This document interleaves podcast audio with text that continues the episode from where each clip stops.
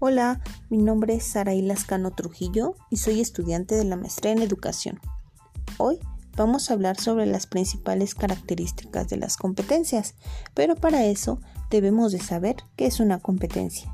Y una competencia es el conjunto de aprendizajes, habilidades y aptitudes con los que cuentan las personas para llevar a cabo ciertas actividades en los diversos ámbitos de su vida.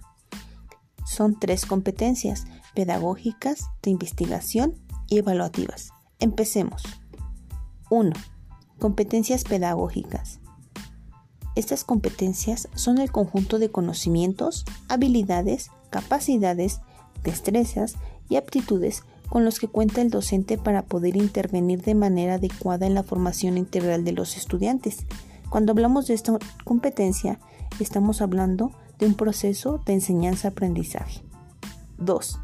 Competencias de investigación son aquellas necesarias para que los educadores logren interpretar, argumentar, proponer alternativas, preguntar y escribir a partir de la experiencia pedagógica de acuerdo a la problemática que caracteriza el aula y la escuela.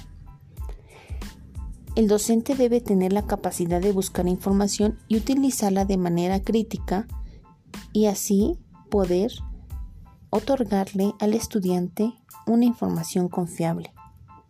3. Competencias evaluativas. Cuando un docente posee competencias evaluativas nos referimos a que tiene un buen manejo de técnicas de evaluación, ya sea a través de herramientas y o entregables pedagógicos. Estos permiten evaluar las destrezas y el nivel de aprobación de los conocimientos de los estudiantes. Además, favorecen el propio estudiante pueda darse cuenta de cómo ha sido su avance a lo largo del curso.